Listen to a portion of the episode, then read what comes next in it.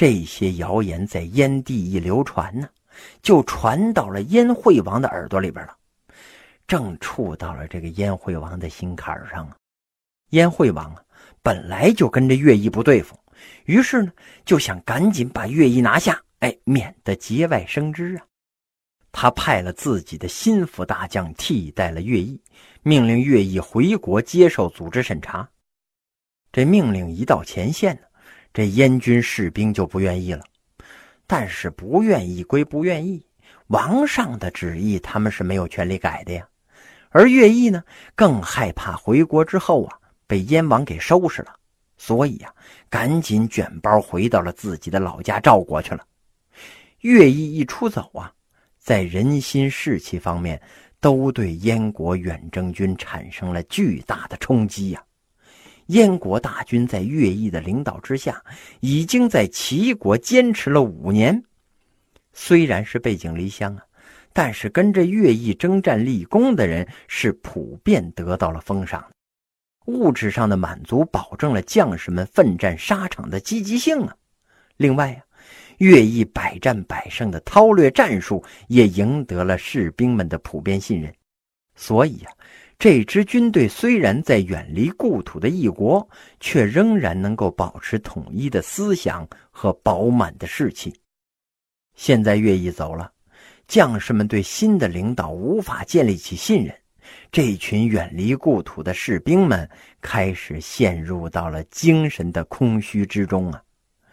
这一切呢，田丹都是一目了然。他知道啊，凭他以前的工作经验。正面是拼不过燕国大军的，想要战胜敌人，最省力的办法就是占领敌人的内心世界。当时啊，这鬼神之说盛行，田丹呢，总觉得应该利用鬼神的名义进行一番活动。有这么一天呢，这燕军军营中的士兵啊，正在生火做饭，突然之间呢。寂寞城外的树林田野之中，飞起来一大群鸟类，什么乌鸦呀、麻雀呀、喜鹊呀、燕子，什么都有。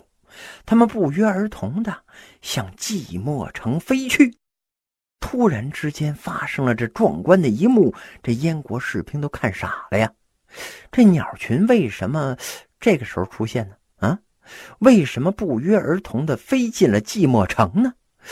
跟这场战争。是不是有关系呀？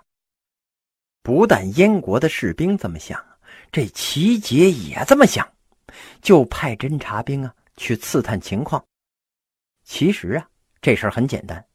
头一天啊，寂寞城中的各家各户都接到了田丹的命令。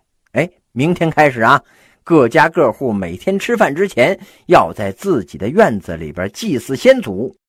每一家人都要把做好的饭菜摆在院子里边来祭奠，任凭鸟群来抢食，不得驱赶。这鸟不是冲别的去的，而是冲各家各户摆在院子里的饭去的。假如这燕国的军队在城外，也跟寂寞城中的老百姓一样，以祭祀祖先的名义招待小鸟，那小鸟啊，照样会飞到燕国的军营里边去。不过呀。这田丹招待小鸟，不是因为他提倡环保有爱心，而是另有深意呀。他把城中的父老乡亲和全体将士召集在了练兵场，然后啊，站在点兵台上就宣布了：“嗯，这些小鸟可不是普通的鸟啊，而是神的使者，神将降临在我们中间。”会借用凡人的身体作为我们的导师。站在台下的士兵和老百姓是面面相觑呀，谁也不知道这神迹会发生在谁的身上呢？按照田丹的预言，也许是自己的邻居，甚至是自己啊，马上就会被神附身。大家已经在这一潭死水的寂寞城里边被困了五年了。生活呢，已经基本处于与世隔绝的状态，而现在小鸟来了，神也要来了。这种事儿听起来，不仅仅是振奋人心，那简直就是大快人心。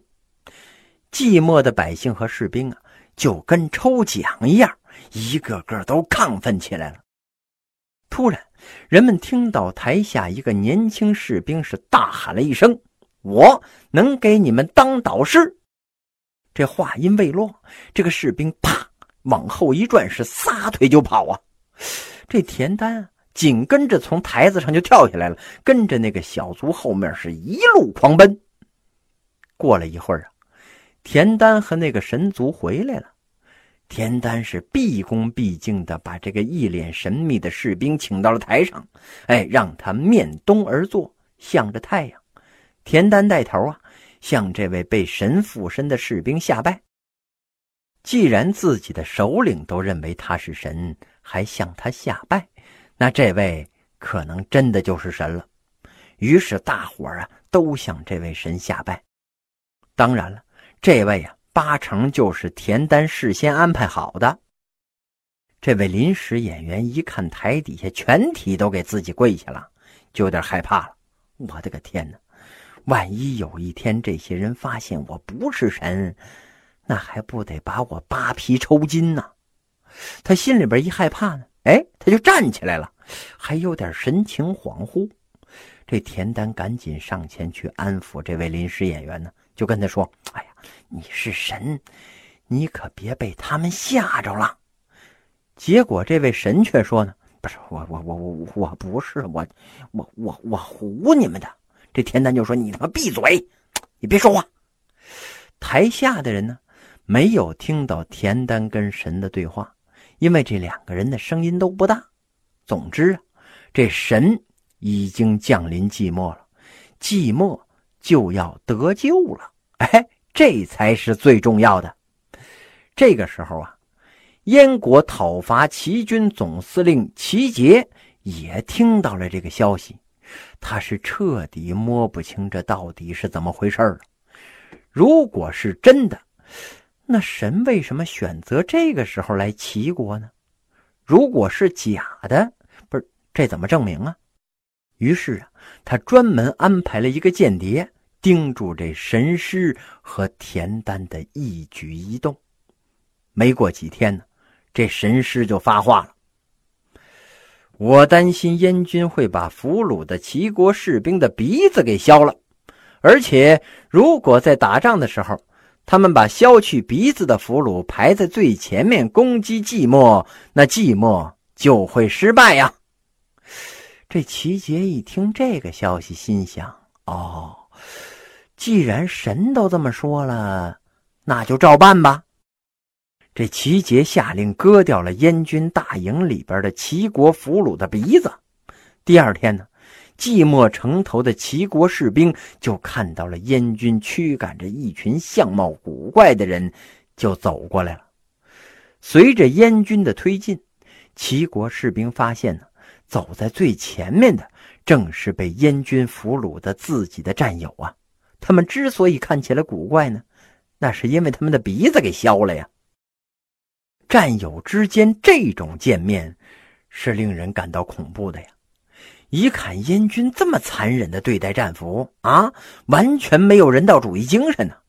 这齐国的士兵心中仇恨的怒火就开始熊熊的燃烧啊！嗯，宁可战死沙场，绝不能做这燕军的俘虏啊！